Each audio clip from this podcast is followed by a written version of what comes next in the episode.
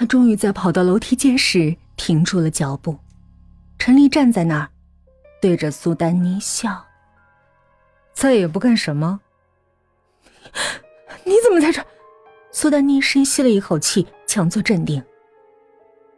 顾梅昨天出了车祸，孩子没了。后来发现，除了车身被划的不成样子，轮胎也被划了。天哪，怎么会这样？我去看看他。苏丹妮听到走廊里那个女人越来越近的脚步，她想逃，可陈丽却一直冷笑的挡在她面前。你是想看他，还是想看他要送什么给你？陈丽。从身后拿出一个包，就是苏丹的香奈儿手提包。这是当年张强要苏丹妮转交给顾梅的，苏丹妮私心发作，留给了自己。这几天张强找上门，他也就把这包放到顾梅的房间，一切东西都还回去了，张强就没理由找自己了。他原本要去医院做产检，看到你的包，想先把包给你送回来，路上就出事儿了。我在包里。发现了这个，陈丽拿出一样东西，正是苏丹妮忘在包里的刀片儿，上面还有汽车表皮的材质呢。想怎样？苏丹妮进退不得。当然是杀了你！陈丽力气极大，苏丹妮被他一把推到墙边，那把闪亮的刀片直直刺向他的喉咙。苏丹妮惊惧的睁开眼，刀片已经随着女声的响起而停在了半空。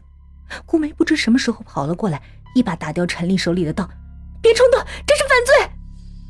看着顾梅维护自己，苏丹妮感激涕零，正想说几句好话，背后一阵阴风吹来。他一回头，那女人已经追到这儿，支离破碎的身体每走一步都能听到骨骼摩擦的声音，行动却越来越快。“跟我走！”顾梅说着。拉起苏丹妮的手就往楼下跑，女人立刻追了过来。楼下停着顾梅那辆车，进去。顾梅一边说一边打开车门。苏丹妮闪进去，那女人扑过来，顾梅已经一脚踩下油门，绝尘而去。苏丹妮瘫倒在车座上，大口喘着气。幸亏你看到了，顾梅，谢谢。顾梅没说话，继续开车。是我对不起你，苏丹妮这句话倒是真心的。这时，他突然觉得车内很冷，就伸手把空调内档调到最小，但是推了一下空调扇，却听到“呲啦”一声，那里竟然有很大一道口子。孩子没了以后，我也不想活了。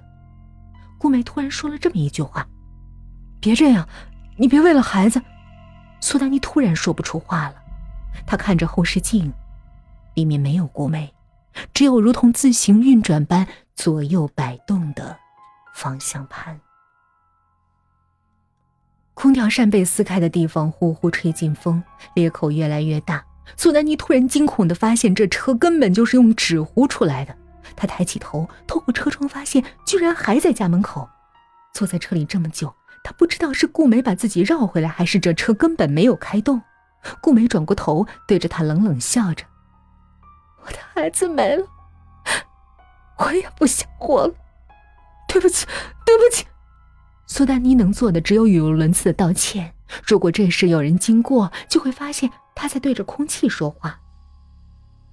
他很爱我，他很难过，我不想他因为这种人进监狱。你把张强引到我这里就算了，你划破我车胎让我出事，我的孩子你赔得起吗？苏丹妮，我想一直以来我对你都不差吧，你只给一个道歉，够吗？顾梅的口气突然严厉，她一踩油门，这纸糊的车就真的开动了。苏丹妮还处在极度的惊愕，只看到顾梅调整方向盘，才尖叫着想阻止。车狠狠地撞在墙上，苏丹妮被撞得晕头转向，她痛苦地滚出车厢，在血泊中仰起了头。他看到顾梅正站在自己面前，手里不知什么时候多了把刀片正是自己划车的那柄。我想试试，如果这刀不是用来划车，而是划人，会是什么效果？顾梅冷冷一笑，然后慢慢朝苏丹妮走过去，刀很快，轻轻一擦就能看到一条完整的血痕，再一挑就挖出整块肉来。苏丹妮的一只眼球被完整的挖了出来，咕噜噜滚到地上，所以她。就有幸看到自己的身体被肢解成一块块，再用纸包好丢进了垃圾桶。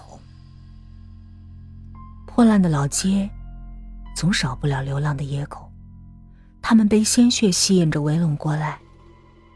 因为政府号召，老街的一面墙上装了摄像头，它和苏丹妮的眼球一样，静静的记录下这一切。明明是夏天。却突然吹了一阵极冷、极寒的风，风里似乎有女人在低声的哭。